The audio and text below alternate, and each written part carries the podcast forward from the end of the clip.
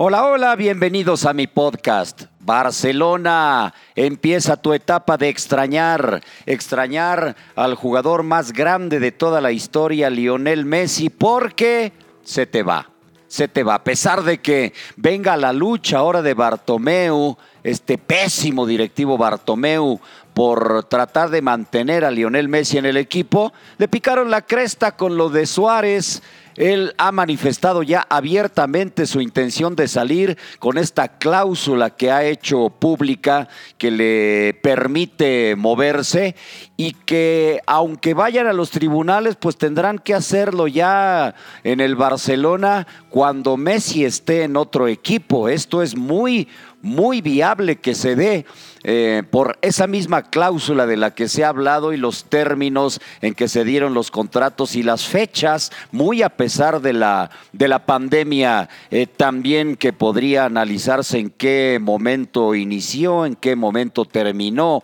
el contrato de Lionel Messi, que supuestamente terminaría en el 2021. Pero está gravitando esa cláusula que ni yendo a la FIFA o al mismísimo TAS, me parece que el Barcelona podría detener las intenciones de Lionel Messi de irse del equipo. Esto se puede dar ya como un hecho.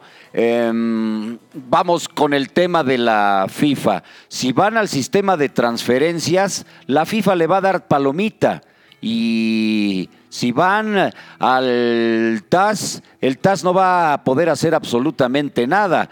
En el momento en que venga una oferta de algún equipo, va a tener que empezar a moverse todo y no van a pagar estos 700 millones de euros que es la cláusula de rescisión. En este instante, en Transfer Market, en el mercado internacional, Lionel Messi está tasado en 122 millones de euros. Vamos pensando que esa será la cifra que más menos tendría que manejar un equipo para llevárselo a sus filas. Y el primero, obviamente, que levanta la mano es el Manchester City. Ya Lionel Messi, porque era muy extraño pensar que, que dijera me voy sin antes empezar algún cabildeo con otro equipo. Y el más viable, insisto, pues era el Manchester City que dirige Pep Guardiola.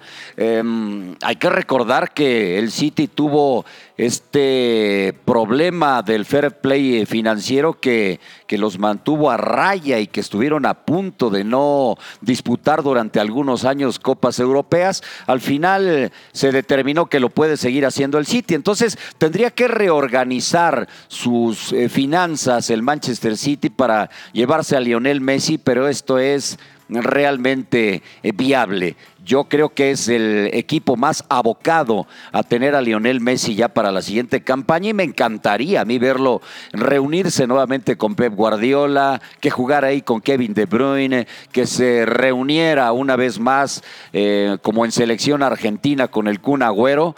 Pero, pero hay otras opciones también muy interesantes. Y ahorita les platico más lo del City. La otra opción que me dicen, el Paris Saint Germain, claro que sería bonito verlo con Mbappé, verlo otra vez con Neymar, aunque Neymar sigue siendo un petardazo en los momentos importantes. Se gastaron en él 222 millones de dólares, mucho más de lo que se gastarían en Lionel Messi y no ganaron la Champions. Otro equipo, el Inter de Milán, que ya determinaron que Conte continúe al frente de la dirección técnica y que sería maravilloso verlo con, eh, con, un equipo que va a pelear con todo la liga y la Champions la siguiente campaña. La liga obviamente a tratar de arrebatársela a la Juventus y sería muy bonito volver a ver ahora en la liga italiana el duelo Messi-Cristiano Ronaldo, Inter de Milán, eh, Juventus. Pero lo más atractivo, insisto, sigue siendo lo del Manchester City.